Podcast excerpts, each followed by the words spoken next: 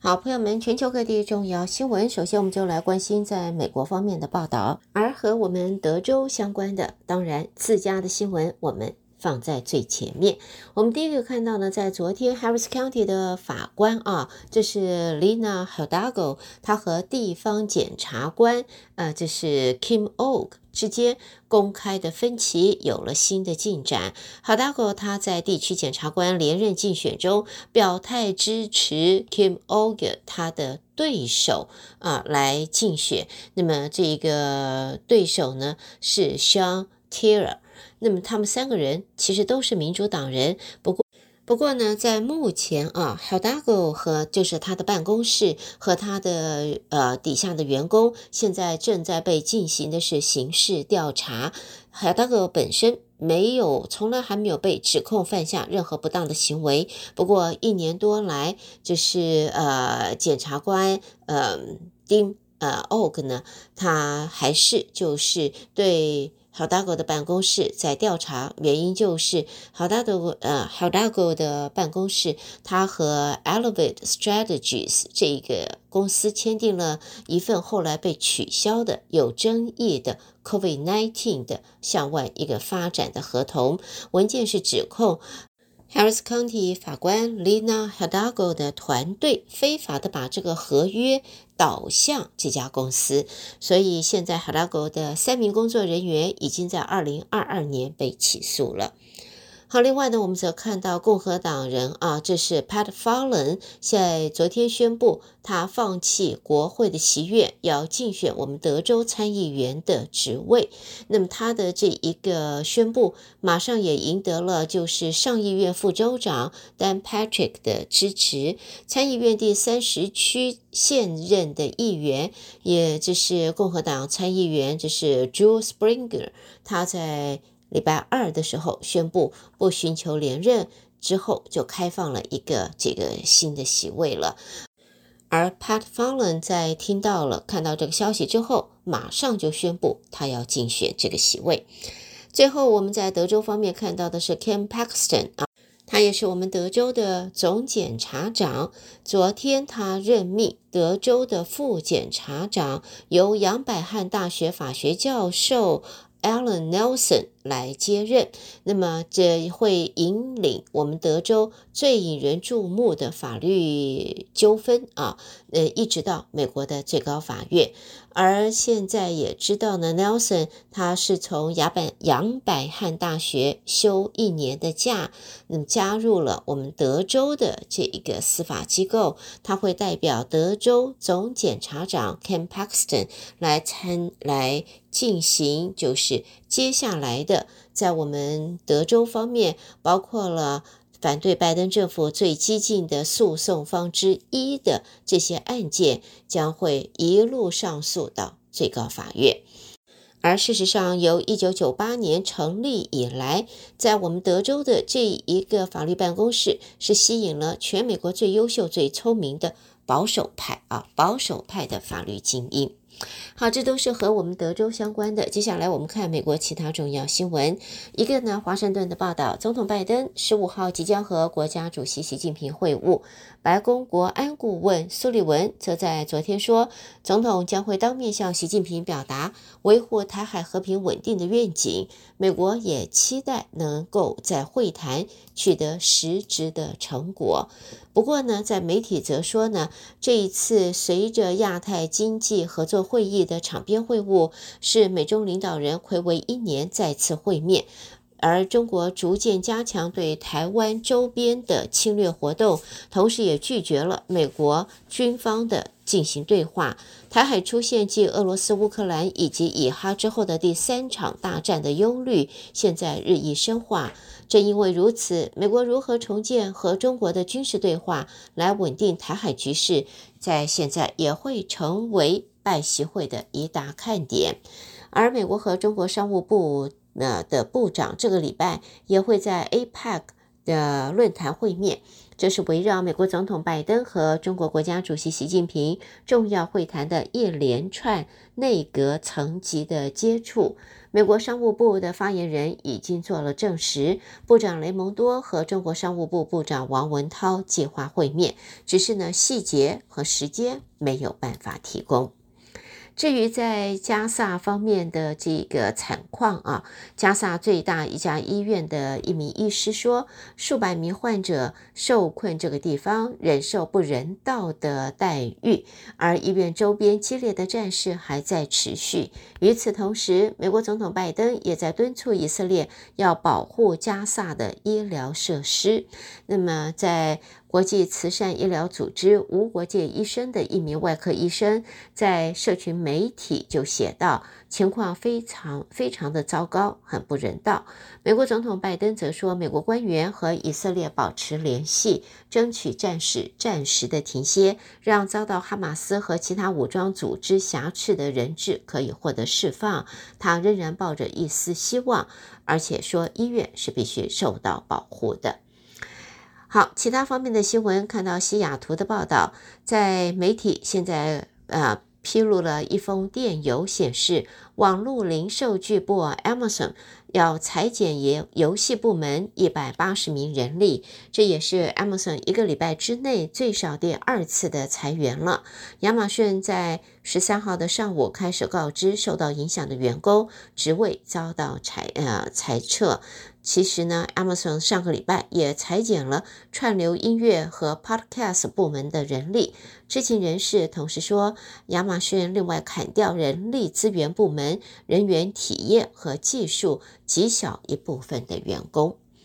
而今年感恩节即将到来了，美国感恩节假期旅游需求预料将会成为新冠疫情爆发以来最热络。搭机出游人潮将会创下纪录。Triple A 啊，美国汽车协会预估，今年感恩节计划离家五十英里以上地区出游的人潮，会比去年同期增加百分之二点三，到五千五百四十万人，也是在二两千年开始追踪这项数据以来第三高。那么，多数人计划是开车出游，年增百分之一点七。不过呢，这不太可能足以让汽油需求高于往年的同期。同时，Triple A 也预期感恩节在搭飞机出游的人数预估也会增长到四百七十万人，为二零零五年来同期的最高纪录。好的，朋友们，带好的朋友们，这就是带给大家在美国方面的重要新闻。我是胡美健，下边我们焦点转到国际新闻方面。国际新闻方面，先带给大家一个让大家也算是震撼弹吧，这是英国政府在昨天有高阶人士的大异动，最受热议的就是前英国首相卡麦隆，现在获任命为英国的新任。外交大臣，在英国和中国黄金时代，当时担任首相的卡麦隆，现在成为英国的新外相了，在英国政坛和媒体圈投下震撼弹。未来对于中国政策的走向是备受外界的瞩目。卡麦隆是在二零一零到一六年首相任内推动英中关系的黄金时代，卸任之后遭披露为涉中国以及“一带一路”相关投资倡议卖力。最近一起案例不过是今年九月的事，而现任首相苏纳克去年在伦敦金融城市长的晚宴年度外交政策演说当中提到，所谓的英中黄金时代以及贸易往来能够自动催生政治社会改革的天真想法一去不复返。然而，他也在昨天晚上即将再度发表年度外交政策演说之际，苏纳克任命了英中黄金时代舵手为新外相。好，接着我们看的这是在跟以色列跟哈马斯的战争啊。以色列军方在昨天释出的影片和照片内容显示，据了解是巴勒斯坦武装团体哈马斯存放在加萨一间儿童医院地下室的武器，并且表示现场似乎有人质遭到扣押。以色列国防军的发言人说，军方是在兰蒂西医院的地下室发现一个指挥中心的。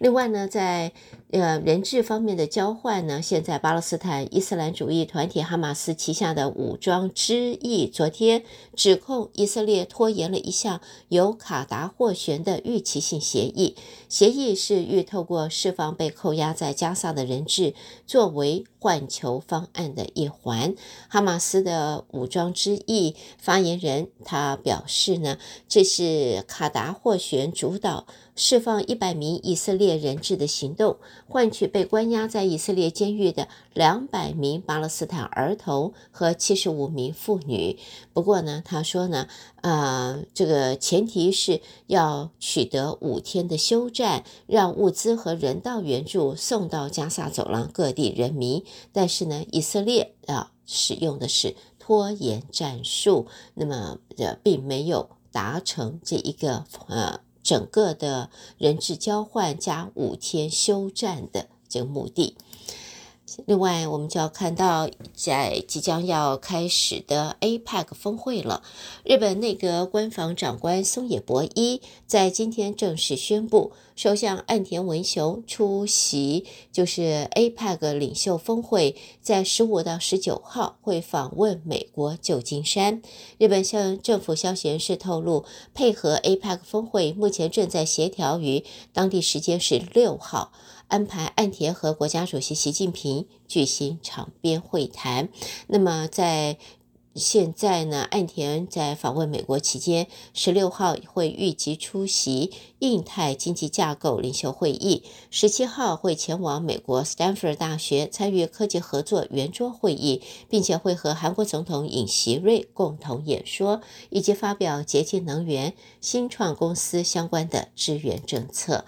而中国国家主席习近平和美国总统拜登十五号会在旧金山会谈，多家外国媒体整理关键焦点都提到了台海，而 BBC 英国广播公司则说呢，中国最在意的就是台湾议题。不过专家认为双方会是一个各说各话的情形。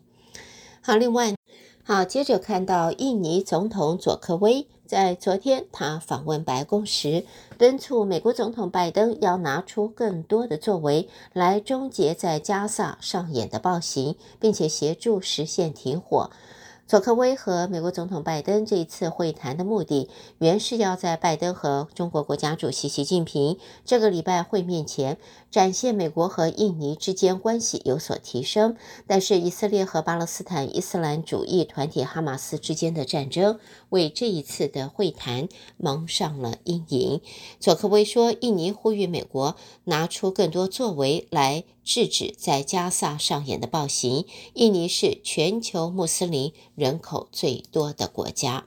而由美国所主导的印太经济架构部长级会议昨天和今天在旧金山召开。由于各国在制定数位贸易规范还有保护劳工权益的项目存在分歧，没有办法在贸易领域中达成实质的协议。日本外务大臣上川阳子和经济产业大臣西村康稔出席了昨天的会议。西村会后说：“对于贸易领域无法达成实质协议，让人遗憾。”而美国总统拜登是在二零二二年五月在东京宣布启动印太经济架构，希望把它作为提高亚洲各国对环境、劳工权益和其他标准的一种方式，并且针对贸易、供应链。洁净经济、公平经济四个领域能够进行协议，在强化供应链，今年五月已经完成了协议谈判，而这一次部长级会议的目标是针对其余三个领域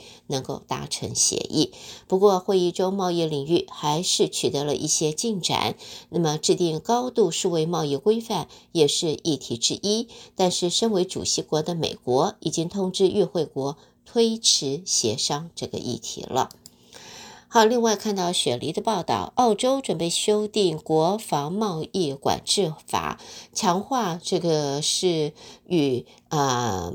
澳洲、英国、美国三方安全伙伴关系的合作的这一个之间的情形。那么在现在呢，也要立法，如果与外国人分享。国防战略物资清单中敏感技术，将会被视为犯罪行为，最高会处十年的监禁。澳洲准备要修它的国防贸易法，会增加泄露技术方面的法则。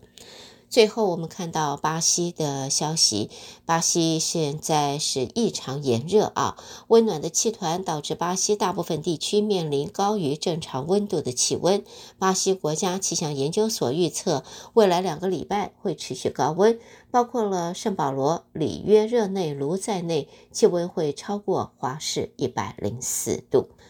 带给朋友们的，这是在国际方面的新闻。美国和国际新闻之后，我们在这稍微休息一会儿。这里是德州中文台，我是胡美杰。下边我们再回到新闻之后，将和您一同关心两岸方面的重要消息。第一个看到北京方面的报道。拜习会即将登场，中国对美国的态度在近来则是大幅的放软了。在现在，政治学者则分析，在国家主席习近平也期待拜习会的程度是不低于美国总统拜登，甚至还高过拜登。这是基于中国的经济形势、改善中国国际处境以及显示他自己掌控政局的能力，进而争取强化实力，再抗衡美国。那么，在学者认为，在美国坚持不让香港特首李家超出席 APEC 峰会，以及美国疲于应付俄罗斯乌克兰战争、以巴冲突下，习近平理应对是否出席 APEC 的拜习会有比较强硬的筹码。不过，他还是决定出席，理由就是第一个。不明朗的中国经济形势，第二，则是要稳定中美关系，来促进中国地缘政治环境的改善；第三，就是要显示他自己对中国政局的掌控能力。那么，在媒体方面也分析，就是中国正考虑美国总统拜登和国家主席习近平在 APEC 峰会的会晤期间，解除过去四年来购买波音737 MAX 客机的禁令。不过，预料习近平是不会公布正式向波音下订单，双方还在讨论潜在的协议条款。拜登和习近平在十五号会透过 APEC 领袖峰会在 San Francisco 举行时进行双边会谈。报道引述知情人士的话表示，中国政府正在考虑在会谈期间、拜协会期间公布恢复采购波音737 MAX，来作为双方关系解冻的讯号。另外呢，中国人民银行发表文章谈化解金融风险的工作，包括了推动村镇银行改革，将对新增高风险银行提出限期整改的要求等等，并且说银行是中国金融机构主体，银行稳则金融稳，在当前金融风险整体收敛可控。在中共中央金融工作会议是在十月底召开之后，中国人民银行金融稳定局就在昨天在呃官网发布了专栏的文章，谈的就是近年在有效防范化解金融风险方面的工作以及当前的工作重点。接着，我们也看中国人民银行就在十三号发布了金融数据，十月份社会融资规模数据高于市场预期。分析说，社会融资方面的成长主要是由政府融资在支撑。进入年底，政府财政力呃这个力度加大，也加速发行相关融资的债券。在这一方面呢，十月份社会融资规模增量人民币是一点八五兆元，比去年同期是呃多了九千一百零八亿元了。那么在政府的债净融资也是带动十月份社会融资规模增量的一个主要的原因。而国际信贷评级机构惠誉在日前说，出于商业原因，惠誉计划在十二月十二号左右会撤销对中国企业碧桂园服务控股的所有评级。惠誉曾经在八月份把碧桂园服务评级由 Triple B Minus 下调到 Double B Plus。理由就是它的盈利能力和融资渠道可能因为姐妹公司流动性压力增大而受损。与此同时，惠誉也把这个公司列为负面观察对象之后，说这反映了流动性和营运资本受到侵蚀的风险。而在电信诈骗方面呢，现在蛮猖獗的，所以中国公安部昨天公布了就电信网络诈骗犯罪者惩戒办法征求公众意见。建议被追究刑事责任的犯罪者，三年内是不得开立新的支付账户以及数字人民币钱包，并且也暂停了名下电话卡和网络 IP 地址，只能够保留一张非涉案的电话卡。在惩戒办法征求意见，一共有十九条，主要就包括惩戒了原则、惩戒对象、措施。分级惩戒，还有惩戒的程序、申诉核查六个方面的内容，规定的是金融、电信、网络、信用惩戒的具体措施，而根据惩戒对象违法行为，把惩戒再细分了。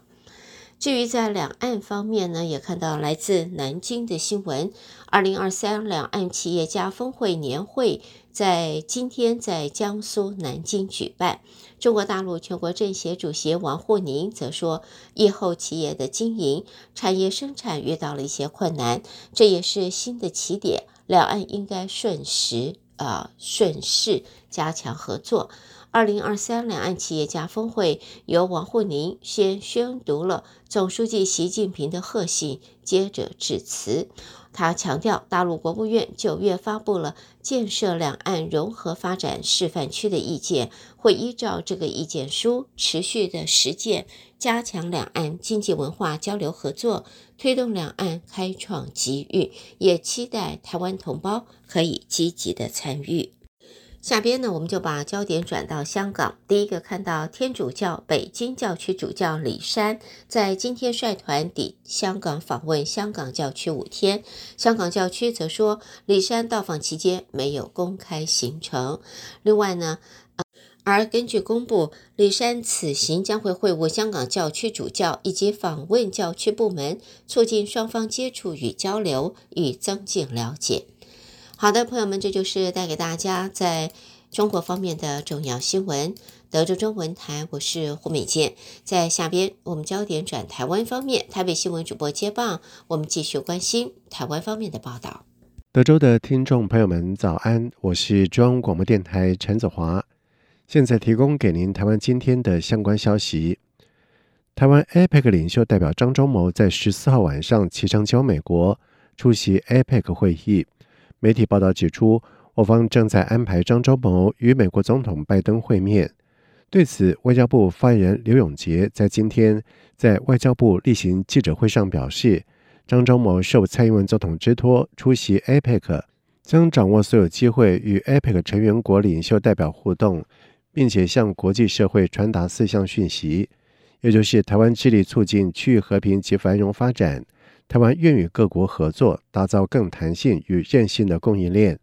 台湾会努力推动绿色转型，保障中小企业、劳工以及妇女权益，以及台湾愿意后续在 APEC 中提供更多的资源，为缩小数位落差做出贡献。媒体追问外交部是否正在安排张忠谋与拜登的会面，刘永杰表示会尽量安排张忠谋和其他领袖代表的双边会议。他说。呃，我们都会尽量的安排啊，从领袖代表跟其他呃其他会员国的领袖呢，双边会议我们都会尽量的安排。而拜习会即将登场，刘永杰表示，外交部关注美中高层互动，台美互动良好，沟通管道畅通。对于历次中美会谈，台美之间保持密切的联系，但是基于台美默契跟惯例，外交部不会对外说明细节。美国国务院教育文化事务局在二零一九年推动女性创业学院交流计划，希望赋予女性创立成功企业或扩大事务时所需要的知识、人脉网络和其他的资源。AIT 表示，这次科技女创印太高峰会邀请包括汶莱、印度、马来西亚、纽西兰、菲律宾、新加坡、台湾、泰国以及越南等地，超过了七十五位的印太地区女性创业家共襄盛举。AIT 处长孙小雅致辞时表示，台湾在二零二一年参与此计划，双方开始致力为中小企业女性创业者提供训练跟相关的机会。至今已经有两百零五位从此计划结业，且在台美共享价值的稳固基础上，女性创业学院交流计划更进一步促使 AIT 持续提升双边经济与人民之间的紧密关系。他说：“There is no other place better than Taiwan to host such a regional, uh, such a regional summit.” During the past four decades, Taiwan has become one of the most progressive societies in the Indo-Pacific. It is a thriving economy and a technological powerhouse. 另外，美国国务院东亚暨太平洋事务局媒体及公共外交办公室主任 Sarah Mistrus 致辞时表示，当获知这次的峰会由台湾主办时相当高兴，因为台湾的女性创业学院交流计划在此区域最为出色。国务院要感谢台湾的相关贡献，他并且指出，印尼和南韩在今年加入，相信这项计划将在印太地区持续的扩大茁壮，积极支持女性创业者与企业主共同为自己与未来世代创造不同而且美好的未来。